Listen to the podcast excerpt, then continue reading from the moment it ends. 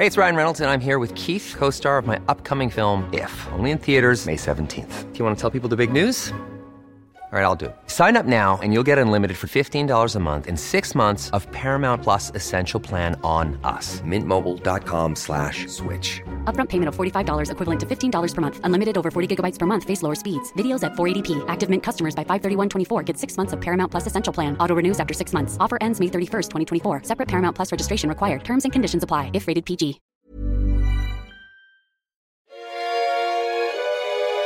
Feliciano me adora y le aborrezco. Lizardo me aborrece y yo le adoro. Porque no me apetece ingrato, lloro, y al que llora tierno, no apetezco. Ese es el fragmento de un soneto que tuve que aprenderme cuando iba a la secundaria. Tenía 12 años, poco más de los que tenía su autora cuando comenzó a escribir obras literarias. Hablo de Sor Juana Inés de la Cruz. Desde entonces sus obras han llegado a mí precisas. En esa época con los amores imposibles de la edad, ya saben, la secundaria, y actualmente directo en la admiración a su tenacidad. Claro, además de sus obras literarias. Bienvenidos sean todas y todos a una entrega más de la guía del fin de semana. Esta ocasión, como ya pudieron escuchar, le dedicaremos este episodio a Sor Juana Inés de la Cruz a propósito de su natalicio, pero también porque esa fecha le da paso al Día Nacional del Libro. Esto es el 12 de noviembre un acontecimiento vital para los amantes de las letras e historias. Me tocará guiarlos por proyectos y lugares donde conocer más sobre la también llamada Fénix de América, entre ellos la Hacienda de Panuaya, ese espacio donde se dice aprendió a leer. Por eso, para conocer más de lo que hay en ese lugar, invitamos a su directora Erika Maurer Medina. Además, les recomendaré algunos libros, videos y hasta un restaurante donde pueden probar sus recetas porque sí, Sor Juana también escribía recetas. Mi nombre es Ariana Bustos Nava. Gracias por darle play a esta entrega. Arrancamos. La guía del fin de semana, con la señorita etcétera.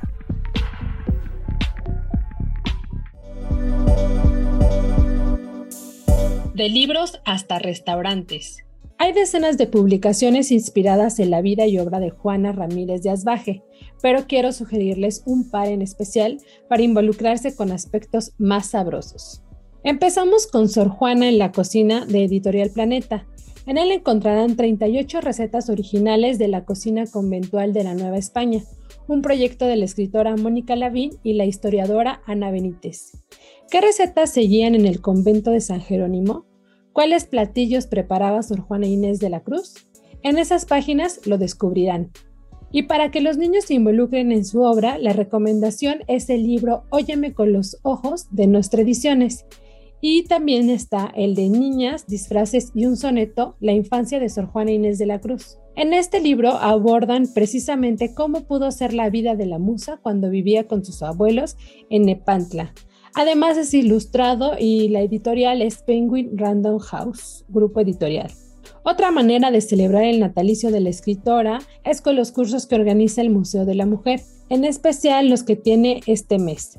Por un lado está uno dedicado a la historia de las mujeres en México de la Revolución Feminista al tiempo presente, que se impartió el 9 de noviembre, pero pueden verlo a través de su Facebook.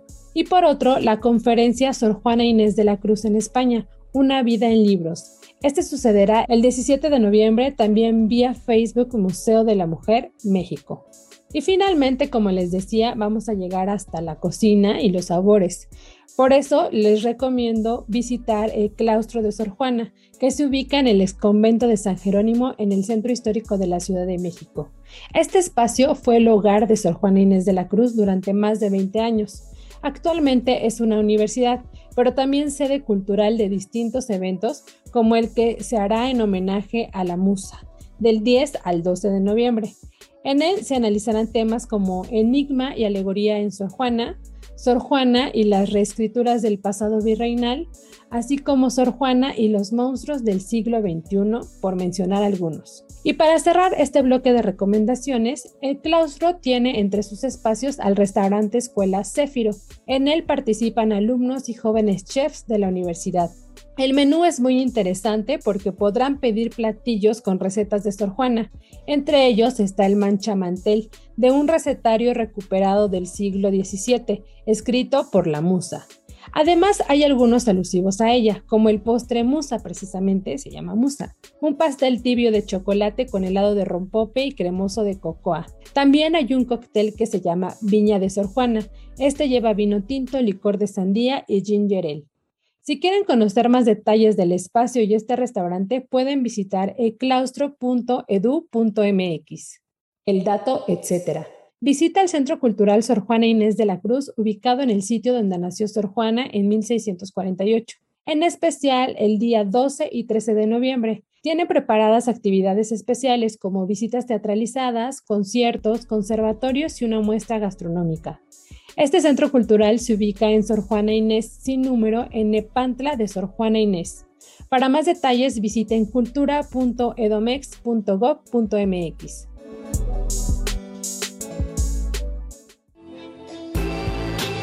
El recomendado.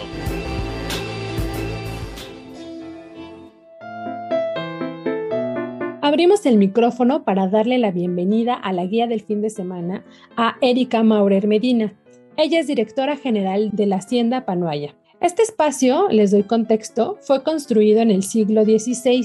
En primera instancia perteneció al cacique del pueblo de Amecameca, pero años más tarde al abuelo de Sor Juana. Desde 2001 se convirtió también en un recinto que resguarda un museo dedicado a Sor Juana. Ahora sí, Erika, ya que les dimos contexto de la hacienda de Panuaya, platícanos. Si Sor Juana nació en Nepantla, ¿cómo es que llegó a la hacienda de Panuaya? Además, cuéntanos de la arquitectura o datos sobre la construcción en sí.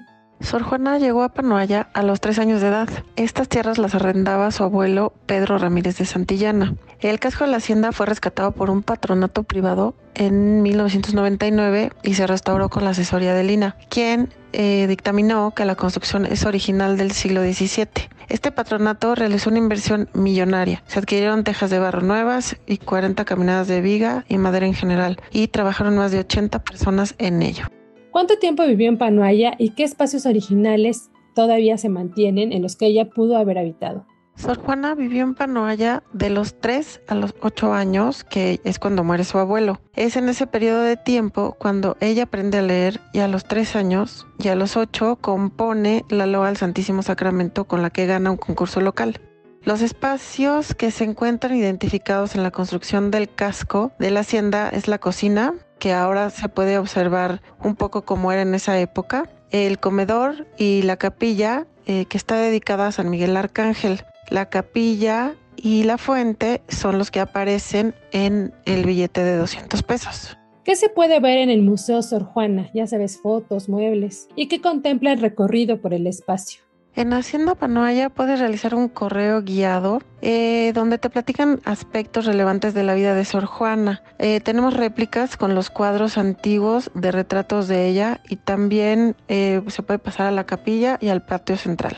Durante el recorrido de la hacienda podemos ver fotos de Sor Juana y fotos de la época que son poco conocidas. Por ejemplo, tenemos una foto de Sor Juana bueno, una foto, un impreso de un retrato de Sor Juana a los 15 años, que la verdad es que es, raro verlo porque todos conocemos a Sor Juana con, pues con el hábito y ya de monja, ¿no? Pero, pero Sor Juana era pues una niña bonita, que se vestía bien y, y tenemos ese tipo de cuadros que podemos observar a Sor Juana pues de diferente manera que como la conocemos normalmente.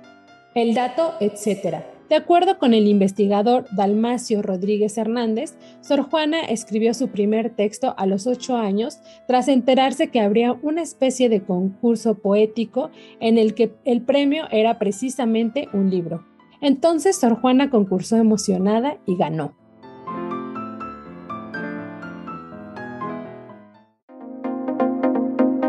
Otros formatos. El legado de la también llamada Fénix de México permanece y para actualizar la manera en que éste se puede apreciar, hay distintos proyectos para tener en el radar.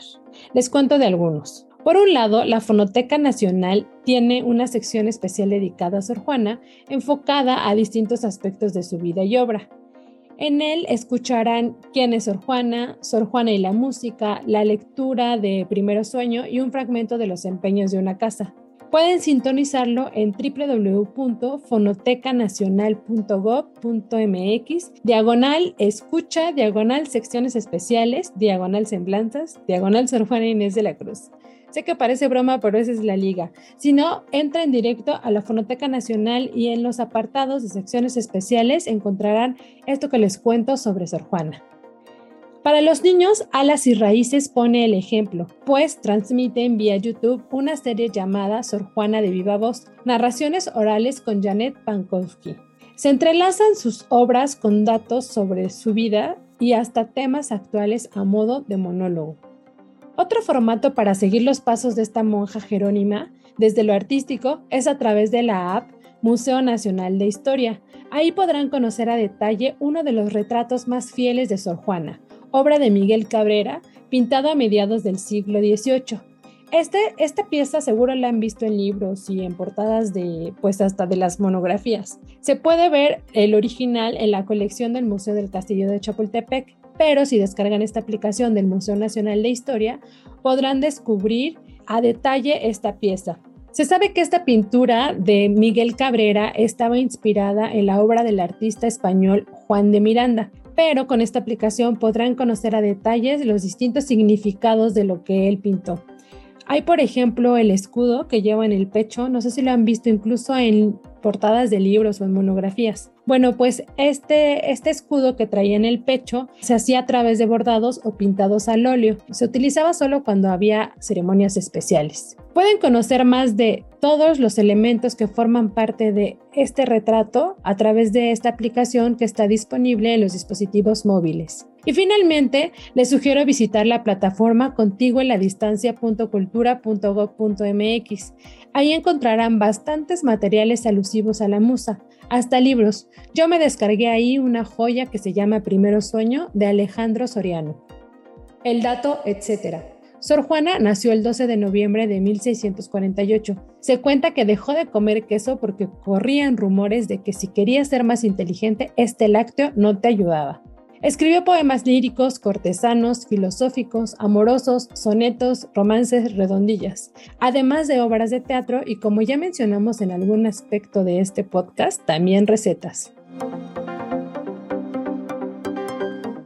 El recomendado recomienda.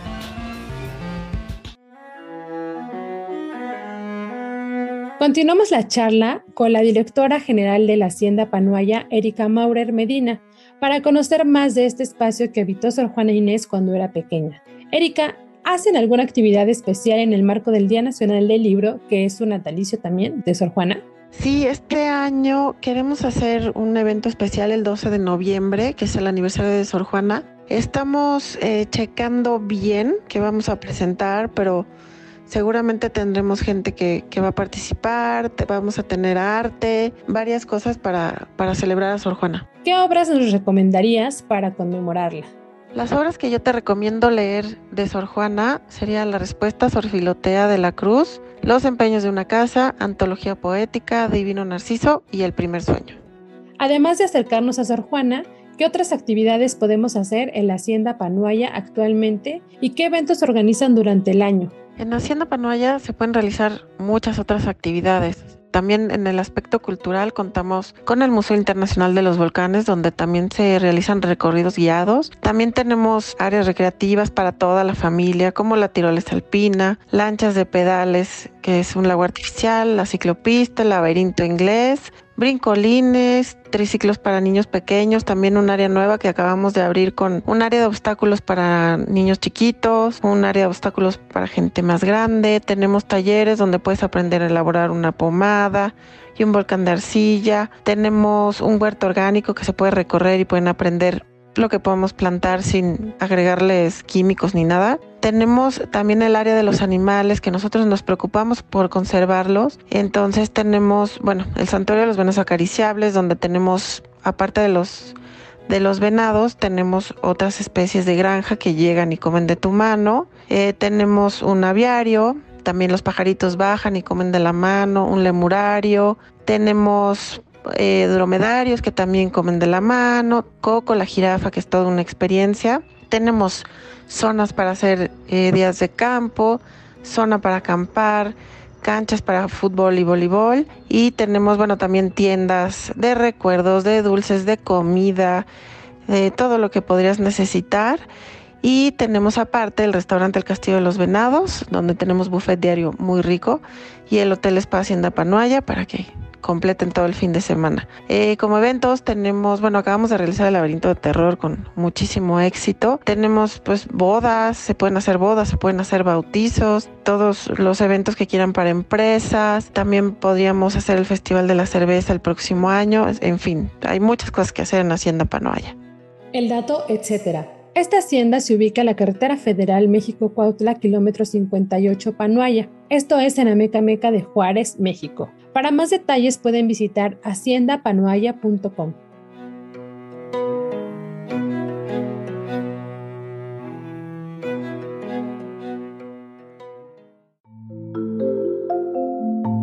La guía en segundos. Fiesta cultural en el Zócalo de la Ciudad de México. Está en curso la séptima edición de la Fiesta de las Culturas Indígenas, Pueblos y Barrios Originarios de la Ciudad de México, un encuentro de saberes y tradiciones en el que participan mil expositores a través de más de 100 actividades, entre ellas expoventas de cercería, artesanía textil, cerámica, productos de medicina tradicional, alimentos y otros sabores de la cocina tradicional. El programa también contempla conferencias, talleres, cuentacuentos y presentaciones de libros. De acuerdo con la Secretaría de Cultura de la Ciudad de México, esta edición busca que los pueblos y barrios originarios de la capital ejerzan plenamente sus derechos culturales a la memoria, patrimonio e identidad. La feria comenzó el 4 de noviembre y culmina el 18 de noviembre en la plancha del Zócalo Capitalino. Jazz que nos hace viajar. Hay un festival consentido en la Ciudad de México, entre muchas cosas, porque puedes escuchar música venida de otro continente mientras estás descansando en el pasto. Hablo del Festival Eurojazz, que por primera vez en su historia desde 1998 vive una edición híbrida. Esta culmina el 14 de noviembre. Algunos conciertos los pueden ver en las áreas verdes del Centro Nacional de las Artes y otros de manera virtual transmitidos en vivo desde Europa con grupos de Italia, Austria, Hungría, Bélgica, Alemania, Polonia, España y Francia. Este fin de semana el concierto virtual que les recomiendo es el del 13 de noviembre a las 5 de la tarde. Estará a cargo de una de las bandas de jazz de Polonia más famosas. Mientras, el domingo 14 a la 1 de la tarde pueden ver de manera presencial al grupo español Feten Feten. Para más detalles visiten www.cenart.gov.mx.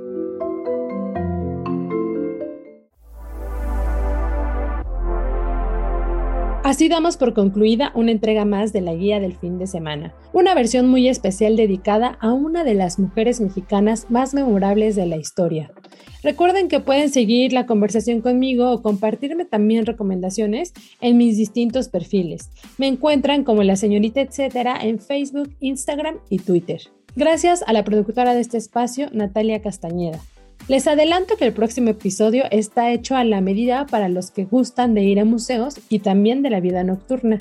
Seguro les gustará. Si tienen algún comentario o sugerencia sobre este espacio o los que se generan desde la Organización Editorial Mexicana, pueden escribirnos al correo podcast.com.mx. Gracias por quedarse hasta el final. Hasta la próxima.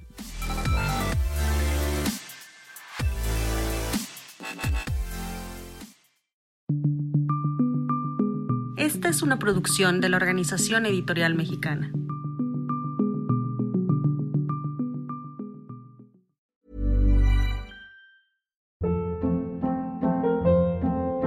Hold up. What was that? Boring. No flavor. That was as bad as those leftovers you ate all week. Kiki Palmer here, and it's time to say hello to something fresh and guilt-free. Hello Fresh. Jazz up dinner with pecan-crusted chicken or garlic butter shrimp scampi. Now that's music to my mouth. Hello Fresh. Let's get this dinner party started. Discover all the delicious possibilities at hellofresh.com.